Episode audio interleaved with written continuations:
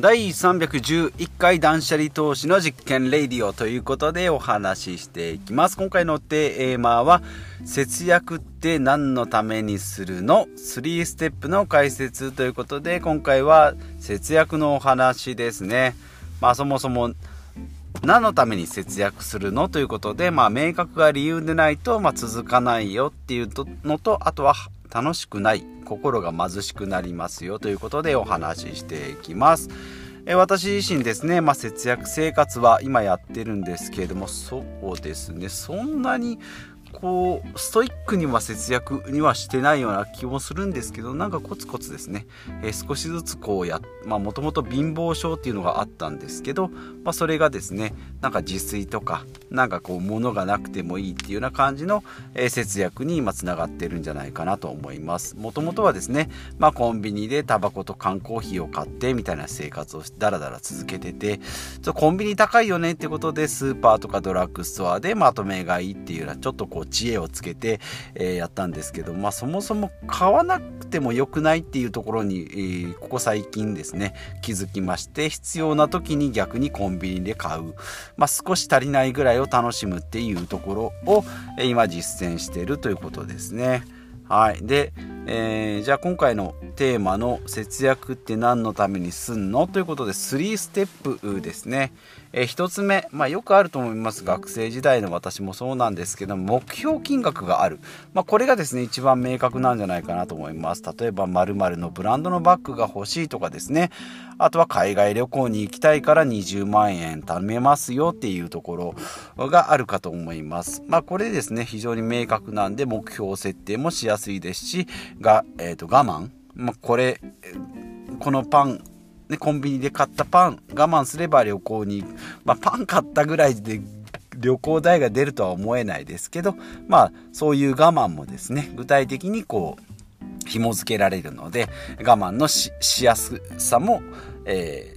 ー、しやすくなるというところですね。はい、で2つ目が必要なものが今度分かるっていうことで先ほどのは必要なものがま明確だったのでそれに対して他のもの普段のものを我慢するってことですけどまあ逆にですねえー、物を今度は減らしていく段階になって必要なものだけが分かるですね、えー、無駄がまはっきり見える化させるってことですね家にあるものでもま無駄なもの例えば1年使ってないものとか、えー、ま同じようなものがあったりとか若干壊れたりするもの壊れてるから新しいもの買ったけど古いものも結局残ってるってことですね。はい。ということで、まあ、いるもの以外はいらないものって言って、まあ、ちょっと逆説的なんですけども、えー、まあ、人生に必要なものとか今自分に必要なものっていうのをこう書き出していくと意外とそれ以外にその項目いるものに当てはまってないものがゴロゴロ転がっているっていうことが結構ありますので、まあ、こういったものでですね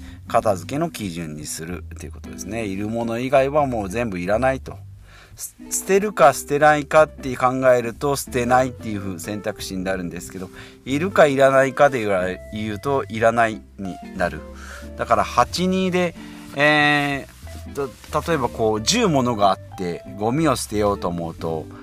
2ぐらい結局8個ぐらいは使えるしまあ何かのために取っておこうって8取って2しか捨てられないんですけども逆にいるものっていうと えっと 2, 2? 逆に 2, 2個ぐらいしか2割ぐらいしかいるものってなくてそれ以外の8割っていうのははっきり言って捨ててしまってもいいよってもったいないと思うかもしれないんですけど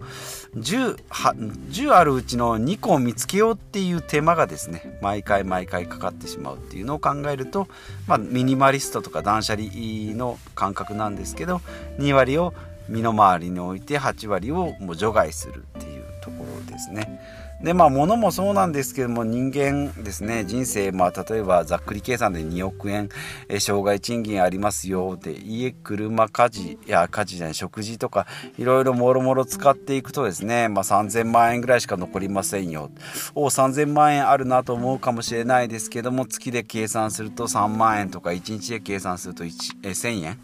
えー、それをですね、まあ、湯水のごとく使っていったらもちろん足りないですしそれをコツコツ貯めたところで3000万しか足りん残らないっていうのを考えると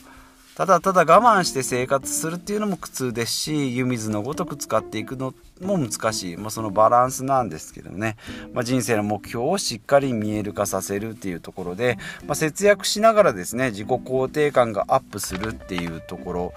が一番いいんじゃないかなと。そういう意味では節約しながら自炊するっていうのは自己肯定感もアップできる。なんかこう安い材料で美味しいものができたなっていうのはすごいコスパのいい節約なんじゃないかなというふうに思います。もちろんですね節約じゃない自炊すると時間がなくなるのであの外食とかした方が時間は余裕ができるって、まあ、そういうバランスもあります。全部が全部自炊すると時間ばっかり取られてですね。それがまた苦痛になって自分のやりたい映画が見たい本が読みたい遊びに行きたいっていうのができなかったりするので、まあ、そういうところはま外食とかのバランス出来合いのものを買ってくるっていうのもあるし、まあ、そういう無駄を楽しむ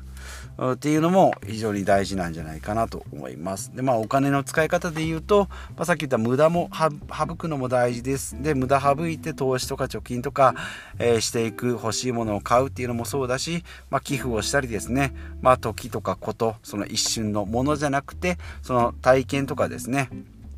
えー、その誰かとこう一緒にお茶をするとかそういった楽しみにも時間を使うっお金を使うっていうのも大事じゃないかなと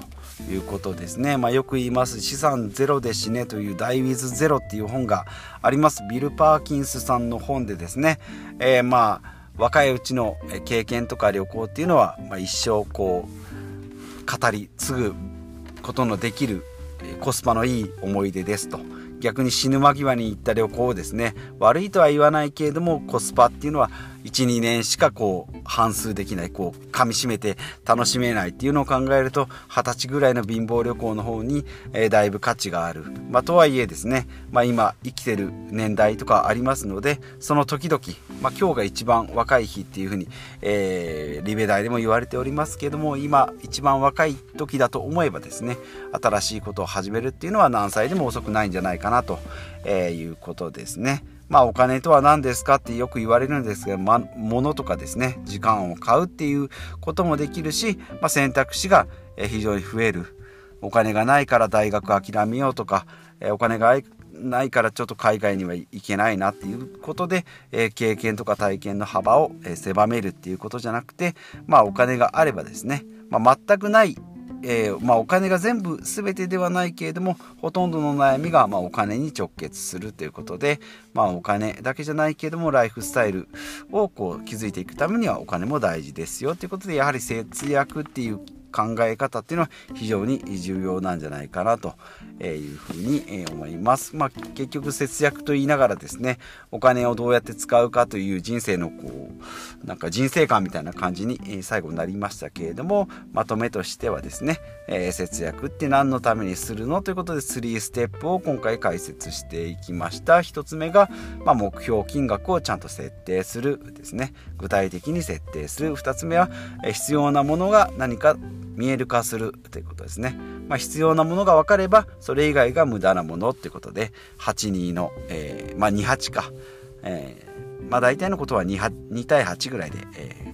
ー、片付けられますので、え人間の体もう水と水以外で 8, 8対70 70 78対22か、まあ、82ですね。はい、えーと、地球の水と陸の、え海と陸のバランスも82とかと言われておりますので、えー、まあその必要なものが分かればですね2割のものが分かれば8割のいらないものが、えー、思い切って捨てられますよ手放すことができますよということですね。で3つ目が自己肯定感がアップする。まあ最終的には無駄も無駄すら楽しむことができるっていうことですね。はい。今回はえ3ステップ節約って何のためにすんのということで3ステップの解説をしていきました。こういった感じですね、えー、ポッドキャストで、えー、今日は節約ですけどミニマリストとかあとお金の話とかも、えー、していきたいと思います、えしております。311回ですね。まあ、なんとかなんとか1年、足らずでえー、と来ましたけれどもこれからも、え継続していきたいと思います。Twitter とあとはブログもやっておりますのでそちらも見てみてくださいということでまた次回お会いしましょう。